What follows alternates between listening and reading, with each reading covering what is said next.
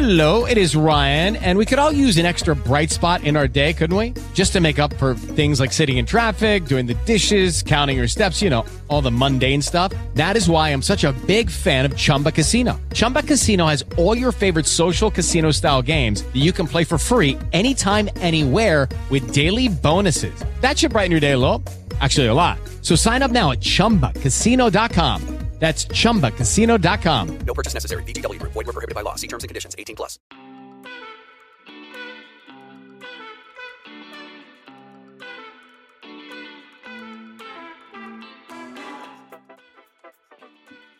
Hola, bienvenidos al podcast Mundo B&B. Mi nombre es Juan Pablo Telles Girón y yo seré su anfitrión el día de hoy. El día de hoy les presento el último capítulo de la serie de la Expo Renta Vacacional. Estas entrevistas fueron grabadas en la Expo Renta Vacacional Urban, donde estuve entrevistando expositores y proveedores de la industria. En este capítulo les voy a presentar a Javier Marín, CEO de Ignea. Pero antes les quiero platicar un poquito de lo que fue mi experiencia en la Expo Renta Vacacional Urban o en la Expo Renta Vacacional en general. Esta es la primera vez que yo voy a una de las Expo Renta Vacacional que fueron creadas en 2019 y, y, en realidad yo nunca había tenido la oportunidad de ir a ninguna. Este, yo tenía, yo estaba muy mentalizado con que yo ya lo sabía todo o yo lo podía investigar todo por mi parte y pues no, no, tenía la necesidad de, necesidad de, ir a estos eventos. Nosotros cuando empezamos hace unos siete años participamos en muchos eventos organizados por el Club de Anfitriones de Airbnb. Y, y, y, la verdad que siempre nos quedamos con un mal sabor de boca porque siempre era lo mismo, las mismas preguntas, como que nunca había un crecimiento. De repente desaparecieron estos eventos y en 2019 se creó la Expo Renta Vacacional. Eh, y yo la verdad no pude ir por, por, temas personales, no pude ir y después la pandemia y las siguientes tampoco, tampoco pude ir, ¿no? Esa es la primera, primera vez que me doy la oportunidad de ir eh, gracias al podcast y la verdad que quedé impresionado, ¿no? Y eso que esta fue la Expo Urban, que fue un poco más chica en la Ciudad de México, pero quedé impresionado. La cantidad de gente que conocí, la cantidad de profesionales de la industria que conocí.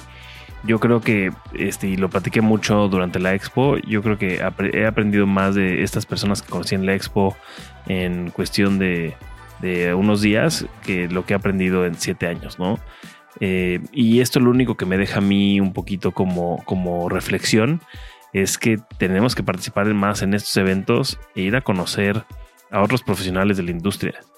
Al final del día no existe un libro, no existe un manual de cómo hacer la renta vacacional correcta. Eh, sé que hay muchos gurús, hay mucha gente que, que educa acerca de esto, pero nadie tiene la receta secreta. Es una industria muy nueva, es una industria muy joven en cuanto a la profesionalización y nadie tiene la receta es, un, es, es, una industria muy cambiante. Entonces es muy interesante el acercarte a estos eventos donde, donde vas a conocer uh, tanto expositores o, proveedores de servicios como otros anfitriones eh, o, o, hosts profesionales que vayan al evento y, simplemente a platicar. Vas a conocer cómo se hace este negocio de mil maneras, ¿no? Y de estos eventos puedes sacar algo que te funcione a ti para tu negocio, para cambiar tu negocio o para crecer, o tú puedes ayudar a alguien a crecer, ¿no? Hacer este networking a mí se me hace bastante crucial. Llevamos nosotros en lo personal siete años haciendo este negocio y siempre estuvimos muy enclaustrados en nuestra empresa y en no sacar información, porque al final del día tampoco conseguíamos información de nadie más o, no había esta sensación de camaradería de, de, de, crecimiento con, otros, con otras personas. Sí me abrió definitivamente la, el panorama el, el, haber venido a este evento, el haber conocido a toda esta gente maravillosa.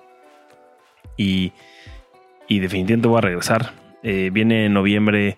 En noviembre viene la, la Exponente Vacacional de Cancún, que es la más grande. Eh, tiene, creo que el año pasado hubieron más de 1200 personas que participaron. Son tres días y definitivamente voy a participar. Todo el mundo en la, ahorita en la Expo Urban, los, los presentadores y los, los, expositores, me dijeron que si esta me, me, me, voló la cabeza, que la de Cancún eh, es una locura, ¿no?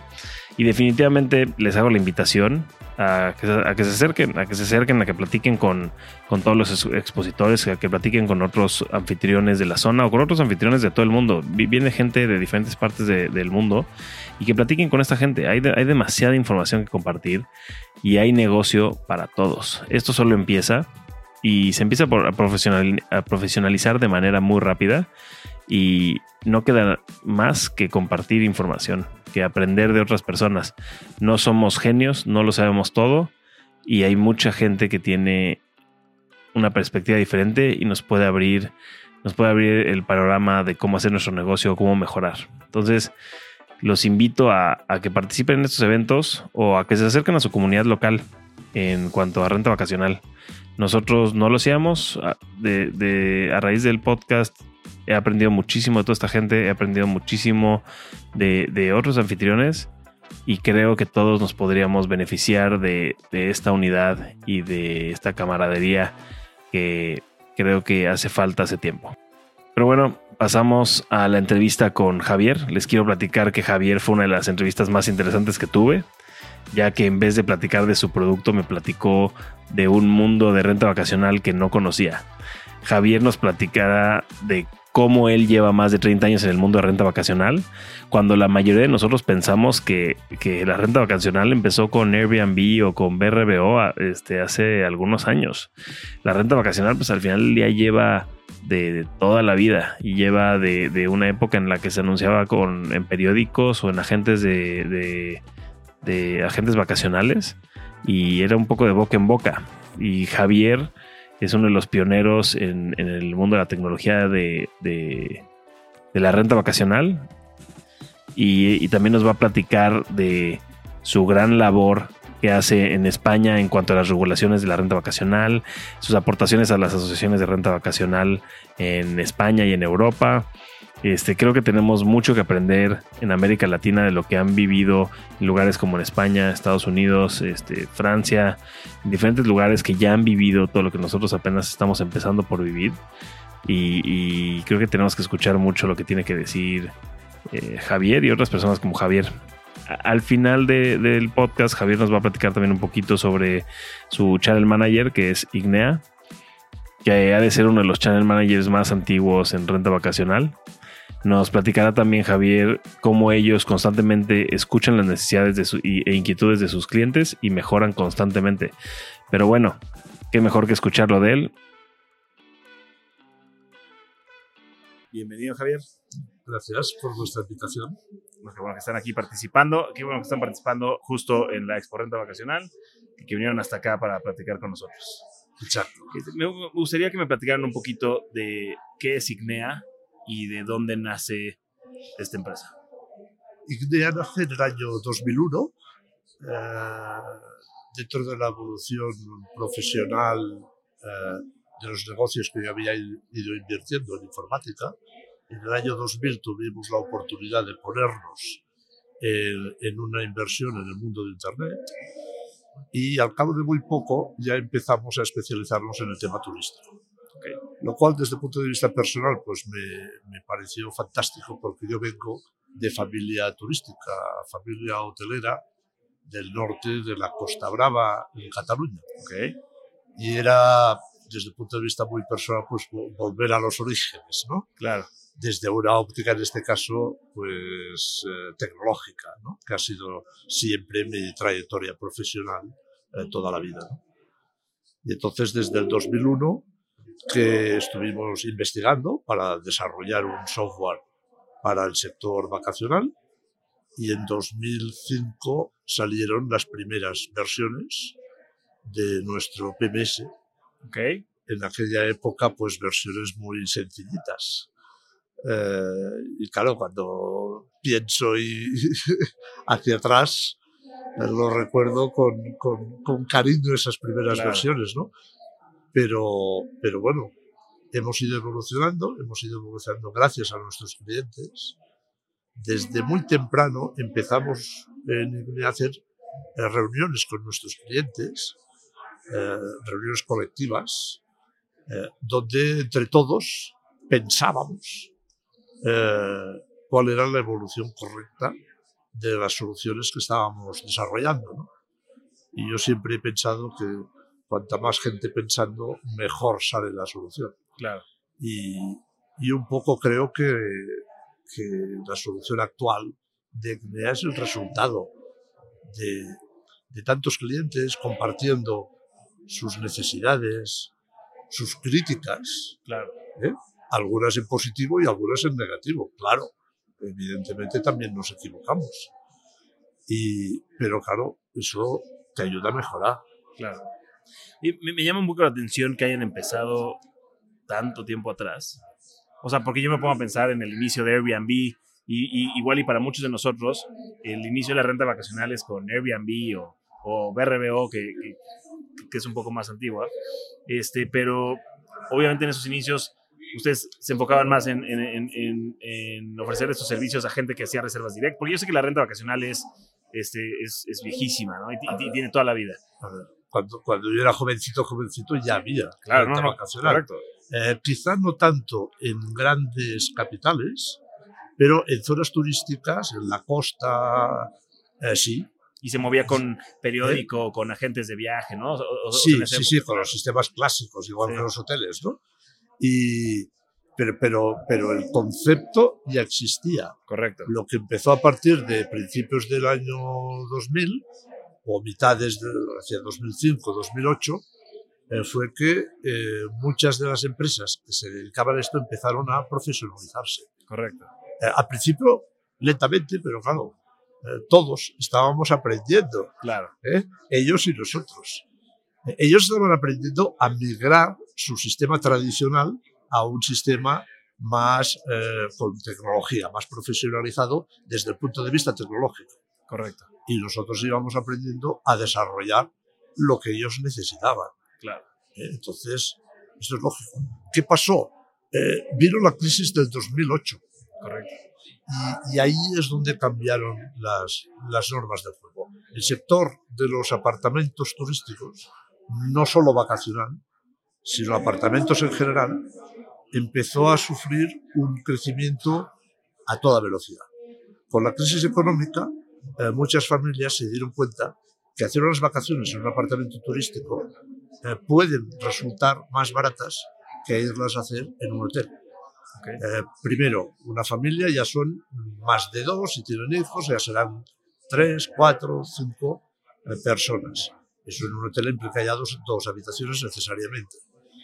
Pero además, si es una familia con un presupuesto ajustado, está claro que puede prepararse las comidas y las cenas exactamente igual que harían si estuvieran en casa. Ok. Por lo tanto, desde el punto de vista presupuestario, por el comer no gastan más que estando en casa. Solo están gastando más en el alquiler del apartamento turístico. Pero bueno, si eso les permitía eh, poder eh, permitirse unas vacaciones, pues fantástico.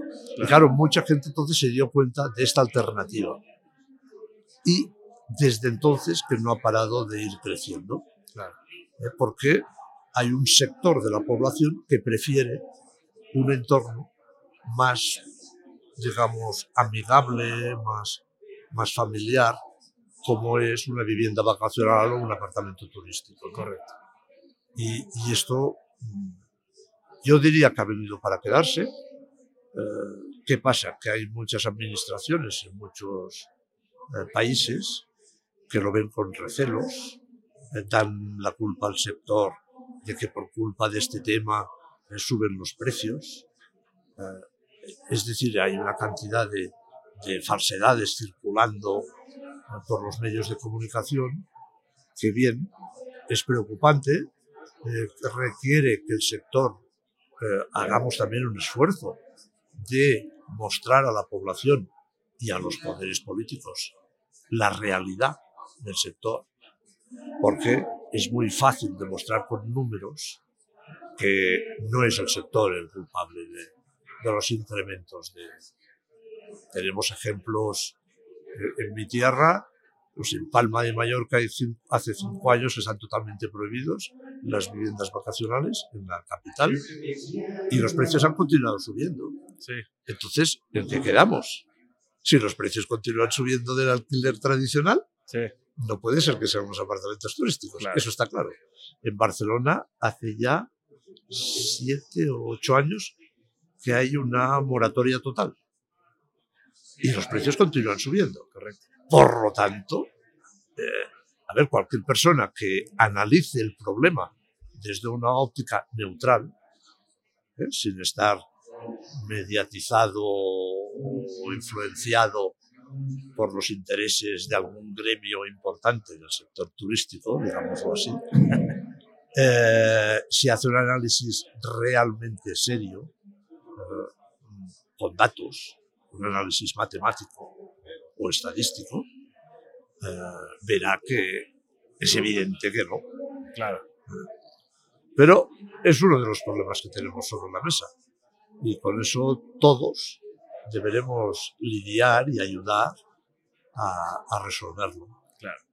Yo creo que la solución justo a eso, a eso que platicas, y creo que ustedes ya lo vivieron, es, el, es, es la idea de profesionalizar la industria, en primer lugar, que todos los que nos dedicamos a esta industria, de cierto modo, nos lo hagamos de una manera más profesional, ¿no? Para poder demostrarle justo a la sociedad o, o a nuestro gobierno que, que no somos cualquier persona haciendo, o sea, ganando un dinero extra, ¿no? Si no somos una industria que lo hacemos de manera profesional, que lo hacemos, que, que tenemos herramientas y que justo tenemos una derrama económica a nuestras ciudades, este, este, para, para que noten la importancia de lo que traemos al, a, a, nuestras propias comunidades, ¿no? Es que la, la, incidencia económica del sector es mucho más directa sobre la comunidad en que se encuentran estas viviendas que no en otros sectores. Claro. Eh, todos sabemos que el sector hotelero, por ejemplo, pues son grandes cadenas internacionales. Es obvio que una parte importante, por no decir todos los beneficios, se van donde están sus sedes. Claro. Eh, no es el caso de las viviendas vacacionales.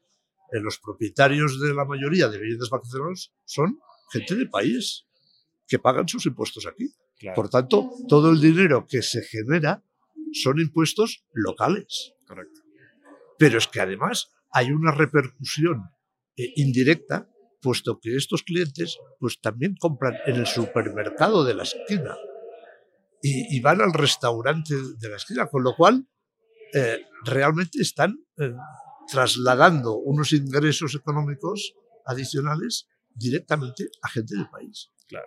Por lo tanto, cuando analizas esto, todavía entiendes menos el por qué se está estigmatizando tanto el, en todo el mundo, además. el sector, en todas partes, lo cual demuestra más que aquí hay una intencionalidad, yo diría que no es casualidad, sino causalidad, correcto, la situación. ¿eh?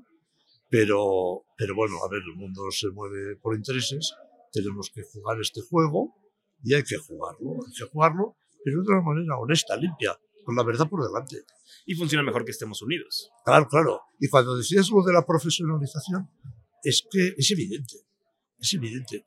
Eh, porque cuando tú tienes un, un, property manager, un profesional que está gestionando eh, diversas eh, viviendas vacacionales o apartamentos, lo está haciendo desde una óptica de seriedad, porque le va su negocio. Claro. Si no es una persona seria, eh, que hace cumplir las normativas, que se preocupa de que esos apartamentos están en perfecto estado de conservación. Eh, evidentemente, quien va a perder el negocio es él. Claro. Los propietarios de las viviendas al final sí, podrán cambiar su, su modalidad de alquiler, pasarlo a alquiler a largo plazo y ya está. Pero el que va a perder el negocio es el property manager. Claro. Por lo tanto, los primeros interesados en que toda la gestión, todo el proceso de reserva, gestión, liquidación, facturación a los turistas, es el property manager. Con lo cual, con la profesionalización sale ganando todo el mundo.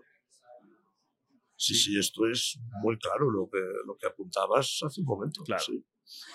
Me, me es muy interesante justo tener un punto de vista como el tuyo, porque digo, los puntos de vista de todos con los que he entrevistado hoy han sido muy interesantes, pero creo que tú tienes un, un, ángulo muy diferente. También la gente ha llegado a este negocio este, hace poco tiempo, ¿no? Y se han incluido y han creado maravillosas cosas, ¿no? Pero creo que tú tienes un, justo un punto de vista en el que has visto crecer esta industria desde que empezó de manera más profesional, ¿no? Porque sí. ya quedamos que es, es, es, lleva toda la vida, sí. pero la manera profesional de esta industria, creo, creo, que te ha tocado verla cómo ha cambiado cada minuto, ¿no? Y creo que, que podrías tal vez darnos un insight en, en que los últimos años ha sido un cambio rapidísimo, ¿no? Sí, el crecimiento ha sido fuerte, ¿eh? y, y quizá aquí el sector está adoleciendo de que no haya una regulación eh, seria. En muchas partes eh, solo hablan de querer prohibirlo, curiosamente no de querer regularlo. Y, y ahí es donde todo el mundo, creo, con, con los respetos, pero todo el mundo creo que se equivoca. Es decir, Claro. eh, porque veamos, en, grande- en grandes capitales, que son centros de, de congresos e importantes, eh, si eliminas todas las viviendas turísticas, se reduce de una manera drástica la capacidad de alojamiento de esa capital y, por lo tanto, dejará de poder organizar grandes ferias y congresos. Claro, Y yo, yo vengo, de Barcelona. En Barcelona, imagínate un- el, Mobile Congress. ¿eh? Mueve a 100, 120 mil visitantes. Es una cantidad enorme. Ahí no llegan a 10.000 apartamentos turísticos. Si ponemos 3, 4 personas por apartamento, son 40.000 plazas. Si tú le quitas a Barcelona 40.000 plazas, se puede olvidar del Mobile Congress, de la alimentaria, de una serie de congresos fantásticos Claro. que se están celebrando. El ejemplo este lo puedes trasladar a cualquier capital, porque todas las capitales del mundo se, se caracterizan porque organizan ferias, congresos, congresos médicos, de otras profesiones, mueven cantidades importantísimas. Entonces, hay que alojarlos. Si no tienes esa capacidad de alojamiento, no se puede hacer. Pero luego, ¿dónde vamos a alojar las familias? Es evidente que las familias necesitan una, sola- una solución de alojamiento de este tipo. Claro. Pero en centros, por ejemplo, capitales importantes del mundo donde hay centros de, centros médicos de primer orden. ¿eh? Vuelvo a poner un ejemplo de, Barcelona. Eh, la concentración de centros médicos de primer nivel mundial que hay en Barcelona es espectacular. Eh, cuando alguien le tienen que hacer intervenciones que se están 15 eh, días, tres semanas ingresados, sus familias, ¿dónde los, dónde los alojas? Es muy incómodo estar en un hotel cuando, cuando tú necesitas una si tienes que estar tres semanas, una familia, a lo mejor con críos pequeñitos, porque eh, el padre de familia a lo mejor es el que está ingresado, ¿qué van a estar? ¿En, un hotel? Entonces, la sociedad en qué piensa? En, en- en no darle soluciones a estas personas que están pasando precisamente un momento eh, delicado de, de- de su vida. No estamos hablando de vacaciones ni de turistas. Pero el, el formato del apartamento, eh, que, que siempre decimos apartamento turístico o vivienda vacacional, y quizá tendríamos que decir alquiler de, de, corto plazo. de corto plazo. Corto y medio plazo, o sea, inferior a un mes, pero también por algunos meses. Los americanos hicieron ese cambio muy inteligentemente. eh, cuando empezaron el tema de regulaciones, ya no le manda, ya no le dicen en ningún lugar que lo busques por internet, ya no le dicen vacation rental, le dicen short term rental. Sí, los portugueses también, los franceses también y los italianos también. Está muy interesante. Eh, curiosamente, solo en la lengua española se está manteniendo el concepto de vivienda vacacional o apartamento turístico. Claro. Yo lo he puesto sobre la mesa más de una vez y la gente está tan acostumbrada que, ah, no, no, no nos saques este tema. no es-". Pero probablemente eh, habrá que considerarlo. Porque, claro, cuando hablamos de, de- de corto y medio plazo, también estamos hablando de los profesionales que tienen la necesidad de desplazarse a otra ciudad durante eh, tres semanas, cuatro semanas, dos meses, por un tema profesional. Sí, justo no solo es una industria de vacaciones. No, entonces esos profesionales, ¿dónde, dónde se van a alojar? Esas personas no pueden estar cenando de restaurante durante dos meses seguidos. Eso es imposible, es impensable. Esas personas hay que alojarlas en viviendas. El error es la palabra vacacional, porque aquí no es vacacional, aquí es profesional. Claro. Pero el lugar es el mismo. Eh, la vivienda, el apartamento es el mismo. Sí. ¿eh? Entonces, eh, es muy evidente que tenemos que mostrar a la, a la sociedad toda esta riqueza de matices del, del sector que estamos trabajando y representando. Para que vean, primero, somos gente seria. Que, que a veces hay dicen, oh, es que los turistas molestan a los vecinos. Tenemos estadísticas que demuestran que el porcentaje de molestias es tan escandalosamente bajo. ¿eh? Que, que vamos, es que nadie sostiene esta afirmación después de haber visto el porcentaje. Nuestra industria tiene muy mala fama. Sí, porque ha habido quien le ha interesado eh, crearlo. Echarle gasolina al fuego. Eh, sí, sí, sí, sí. Y, y eso es una pena, porque hay espacio para todos. El, el sector turístico y el de los negocios, porque igual que decía antes que los negocios si tienes que desplazarte para tres semanas, es mejor que vayas a una vivienda, digamos mal dicho, vacacional, pero si te desplazas por dos días vas al hotel. Totalmente. Eso, eso está clarísimo, lo hacemos todos. Sí. Por lo tanto, ne- negocio hay para todas las modalidades de desplazamiento. Ya no hablemos de turismo, porque cuando pones el tema profesional no es turismo. ¿eh? Entonces, si hay negocio realmente para todos, ¿por qué estos, esta situación? ¿Por qué? En lugar de buscar algunos de los problemas que tiene nuestro sector, eh, intentar erradicarlos, que son los apartamentos que sin ningún tipo de escrúpulo, eh, propietarios individuales ponen en, en circulación, en alquiler, sin ningún tipo ni de calidad, ni de control, eh, simplemente con un concepto absolutamente especulativo. Bien, esto es una minoría, Claro. ¿eh? pero bueno, esa minoría quizás es la que hay que regular. Eh, entonces, centrémonos en dónde están los problemas y, y probablemente en todas partes hay gente inteligente. Eh, saldrán soluciones, Claro. pero hemos de focalizar el problema bien. Si simplificamos el problema, no llegaremos a ningún lado. Sí, me, me llama mucho la atención justo escuchar ese punto de vista, porque, otra vez, tío, hab- hablando de México en especial, creo que nos falta mucho en el camino de profesionalizarnos. Te- tenéis una oportunidad eh, muy interesante eh, en México. Eh, te digo que desde el 2005 más o menos se han ido profesionalizando.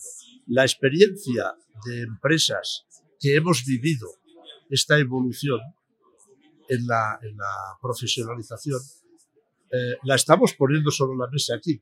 Por lo tanto, lo que en otros países se ha tardado 20 años en llegar, vosotros podéis tardar quizá tres años en llegar. Claro. Porque mm, con los consejos, experiencias y comparaciones de- de- con, con otros territorios que han pasado antes por esta evolución, pues podéis saltaros todos los errores que hemos hecho y ir simplemente a soluciones eh, probadas. Claro. Y por lo tanto, eso es una oportunidad eh, que pocas veces en la vida se da. Que te pueda venir alguien con toda una experiencia acumulada que te pueda ayudar, a aconsejar, a, a encarrilar tu negocio ya con, con, con una óptica ya positiva. Claro. Y, y lo mismo al revés, con los sistemas, eh, la problemática del sector y las regulaciones. Claro, todo lo de mal que se ha hecho en el pasado, de no informar a la, a la población de la realidad de nuestro sector, de probar eh, regulaciones en algunos municipios eh, que han demostrado que no funcionan. Pues lo mismo, toda la lista de cosas que ya sabemos que no funcionan, pues que no se repitan. Con lo cual, en los dos aspectos, el aspecto profesionalización y en el aspecto de transmisión a la población de la realidad y la negociación, los, los políticos, la administración, para que haya una regulación inteligente del tema, pues se puede también aprovechar todos los errores acumulados, que han sido muchísimos, de estos últimos 20 años Claro. en, en otras zonas, ¿no? Y, y entonces, claro, es una oportunidad, yo diría que fantástica. Claro, bueno, pero ahí justo entra el labor de nosotros como profesionales de la industria, el tomar esa información y llevárselas a, a la, a la administración actual. Sin duda. Porque, porque ellos, o sea, o sea, y eso lo he platicado yo ampliamente, el único que va con la administración o con los gobiernos locales actualmente es el hotelero y el quejoso, que serían vecinos o Sí. comunidades. Eh, correcto. Son los sí. únicos que van a hablar sobre renta vacacional con nuestro Sí. gobierno. Nosotros, y, y eso es algo que Manuel Lozano con la Expo Renta y con la asociación, Sí. este, yo con este podcast y, y más personas estamos tratando de concientizar a nuestra industria a unirnos y levantar la mano. Y nosotros ir y tocar la puerta con el, nuestro gobierno y decirle, mira, oye, esto es lo que hacemos. Estas son las medidas que estamos tomando. Sí, Ma- Ma- Manuel es una persona muy inteligente que está recabando la información y la experiencia de, de muchos sitios distintos y, y yo creo que en el futuro será una pieza absolutamente clave Sí, en que no repitáis aquí los errores que ya hemos hecho allí. claro. Y, y- y vamos, es que vamos, es que estoy seguro. Sí, sí. Oye, y- creo que nos salimos un poquito de, de tema, el, el- eh, digo, este tema de regulaciones y, y justo la pregunta que te hice de cómo ha crecido la industria, este, nos podemos extender horas Uy. y horas platicando de esto. sí, sí. Este, me gustaría regresar un poquito a, a- a lo que es Ignea este, y, y cuál, es, cuál es su diferenciador. Digo, con toda esta experiencia que tienen, ¿cuál es su diferenciador en cuanto a, a PMS este, y, y- y- el impacto que han tenido ustedes en, la- en el mundo de la renta vacacional? Sí, eh, nosotros, por, si nos atenemos a, a información de una co- consultora externa independiente que hay en el mercado, en cuanto a nivel de funcionalidades, de prestaciones de nuestro software, estaríamos en el top 10 eh, mundial. Ok, Entonces, eh, el resultado simplemente ha sido, pues, no, no son se- secretos, no son milagros, es, es trabajo, es tener las ganas de hacer las cosas bien hechas, sobre todo escuchar mucho a los clientes, a sus necesidades, para estar cerca del problema, para darles una solución de gestión a ese problema. Claro. Y eso nos ha permitido, pues, ir creciendo nos hemos posicionado en el mercado en, una, en, una, en un marco donde en cuanto a nivel de prestaciones, como te comentaba, pues estamos en un top 10, ¿no? y nos mantenemos en cuanto a nivel de, de precio, de, de, de uso de nuestra aplicación, a un nivel menor de, los, de nuestros competidores en prestaciones. Esto nos ha permitido crecer muy rápido. Claro. Porque claro, eh, vamos recogiendo clientes tanto de softwares mucho más caros como de softwares más baratitos con muchas menos prestaciones que el esfuerzo para llegar a nosotros, esfuerzo económico en este sentido, no es brutal. claro. Y eso nos ha permitido, y eso que, que nos dio una, una imagen de que estaba pasando esto fue Booking durante la pandemia. Ok, Eh, yo no era consciente porque durante la pandemia, obviamente, eh, lo pasamos mal cuidando a nuestros clientes, porque nuestros clientes lo pasaron mucho peor que nosotros. Y, y en una reunión que se hizo con ellos, nos preguntaron que cómo podía ser que nosotros continuáramos en plena pandemia incrementando el número de conexiones con Booking. Y claro, en ese momento nosotros no teníamos respuesta. Pero a partir de la pregunta dijimos, "Anda, pues voy a fijarme en la evolución de los meses, porque eran meses tan complicados que ya ni mirabas claro. la evolución de nuevos clientes, clientes que se daban de baja. Claro, ¿qué observamos? Que clientes pequeñitos sí que habían sufrido la pandemia a un nivel como para darse de baja y algunos desaparecer como, como empresas, pero en cambio estaban entrando clientes procedentes de otros softwares mucho más caros y con muchos más apartamentos. Por lo tanto, los que perdíamos eran mucho menos que los que ganábamos. Y por lo tanto, continuábamos creciendo el número de conexiones. Claro, y, y Booking estaba alucinado porque decía, todos los softwares del mundo, los channel managers, están bajando y algunos en, en barrena ¿eh? el número de conexiones eh, con nosotros. Excepto vosotros. Y por eso nos hacían la pregunta y yo digo, bueno, cuando lo investigué, yo dije, pues mira, mm, el resultado es este.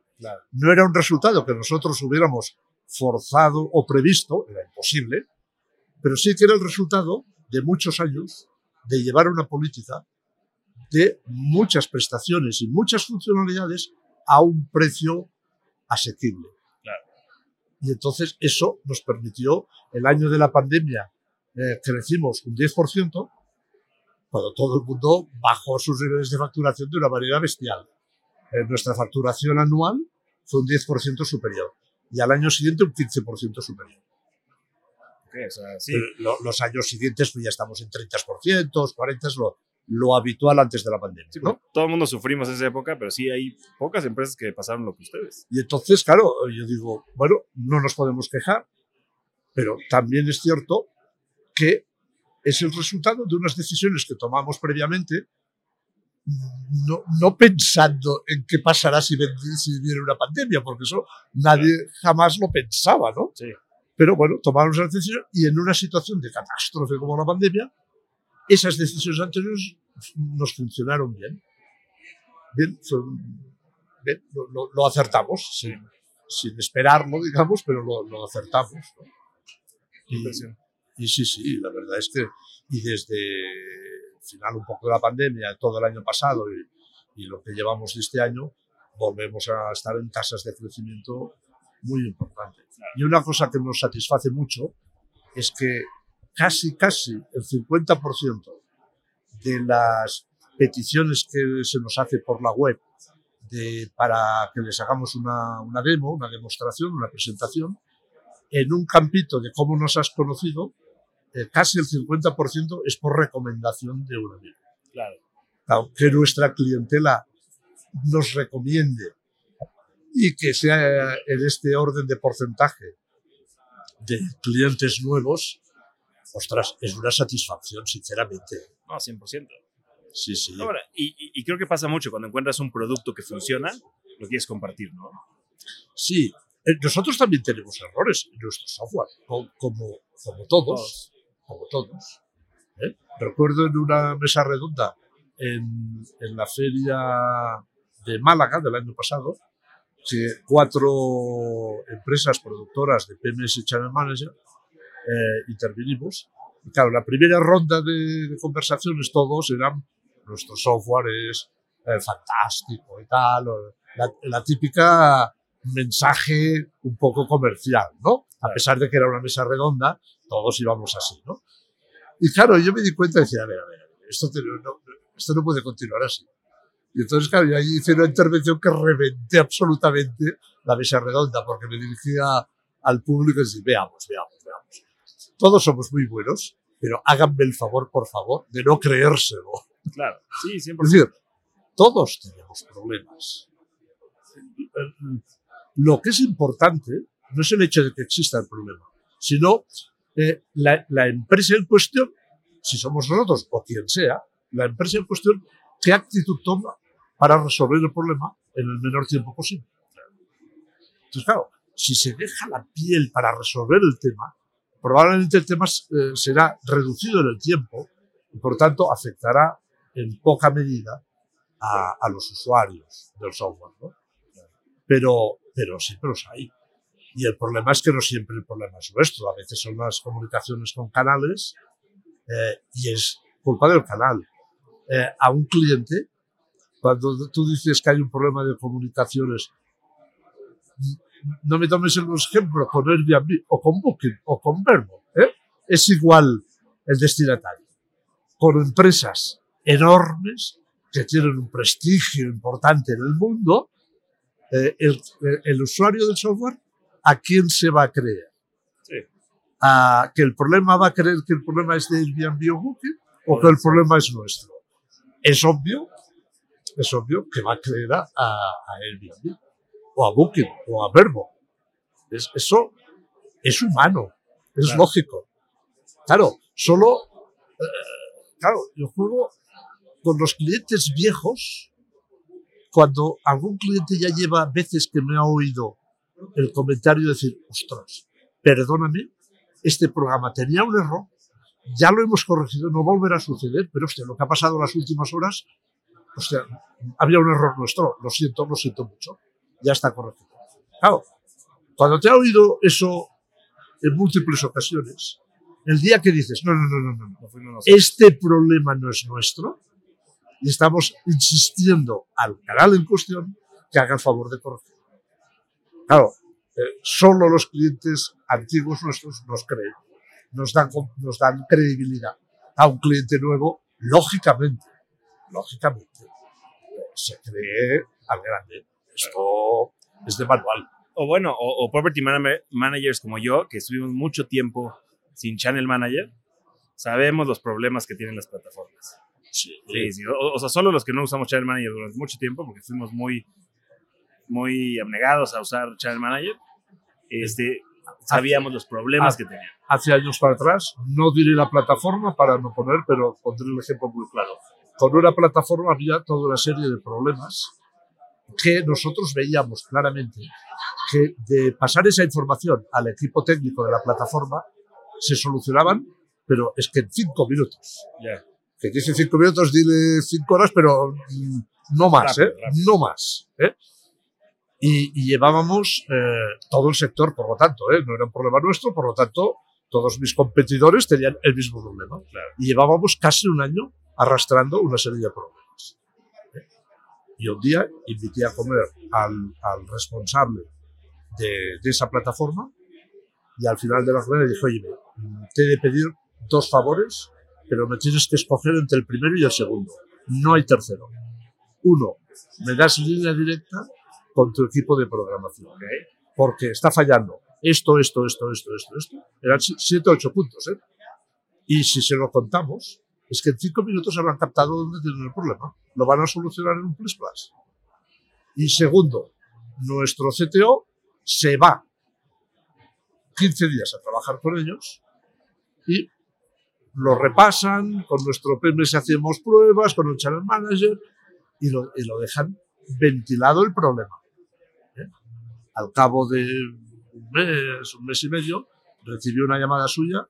Xavier, tienes línea abierta con el equipo de, de programación, no será necesario que os desplacéis.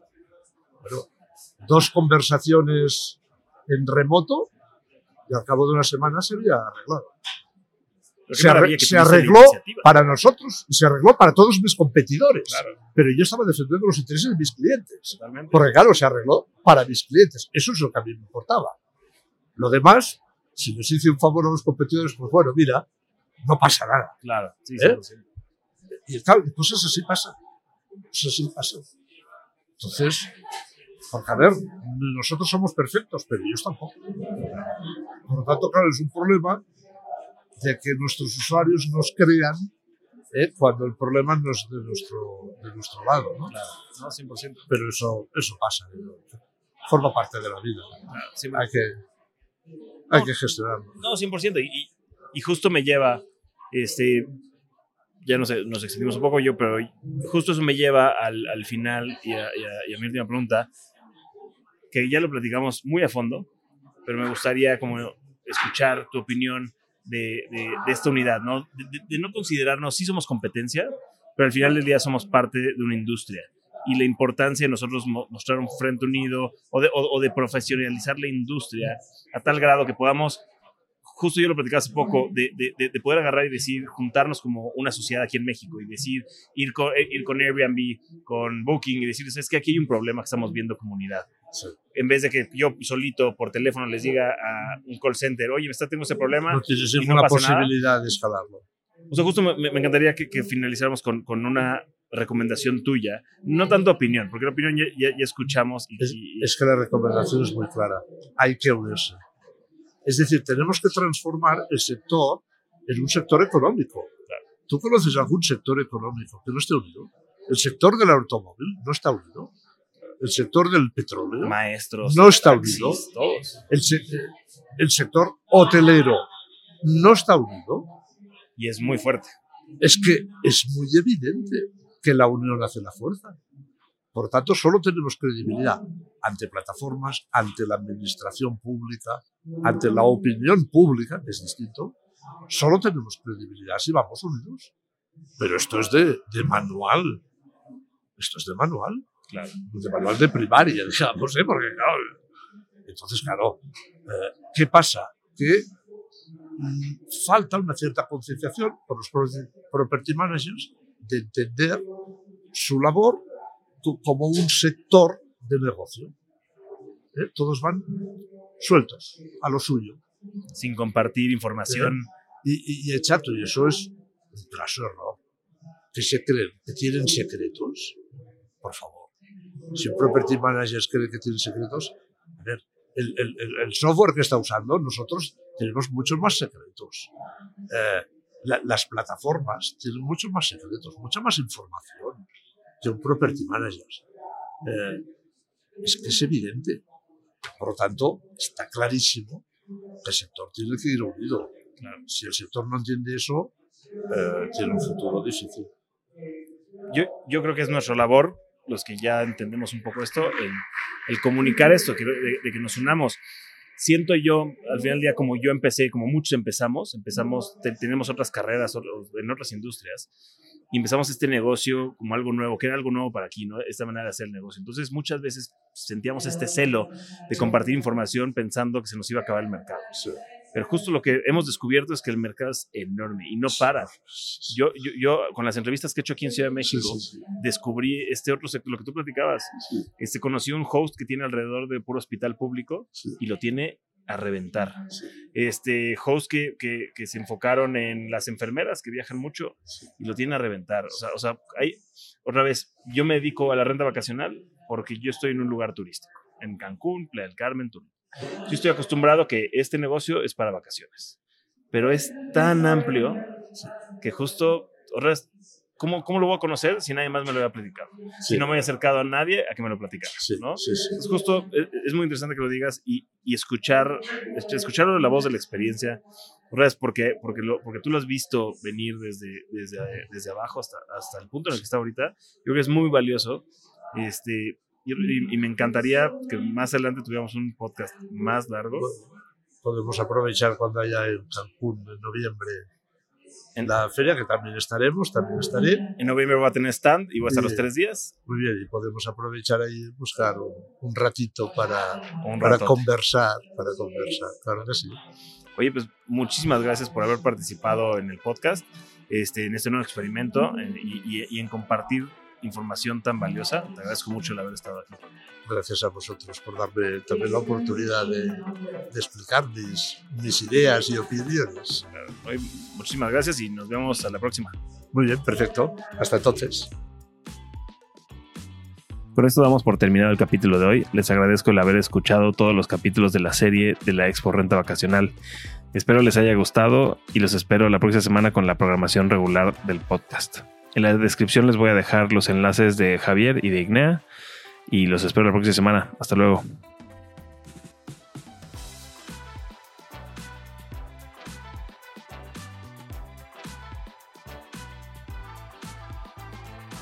With lucky landslots, you can get lucky just about anywhere. Dearly beloved, we are gathered here today to. Has anyone seen the bride and groom? Sorry, sorry, we're here. We were getting lucky in the limo and we lost track of time. No, Lucky Land Casino, with cash prizes that add up quicker than a guest registry. In that case, I pronounce you lucky. Play for free at LuckyLandSlots.com. Daily bonuses are waiting. No purchase necessary. Void where prohibited by law. 18 plus. Terms and conditions apply. See website for details.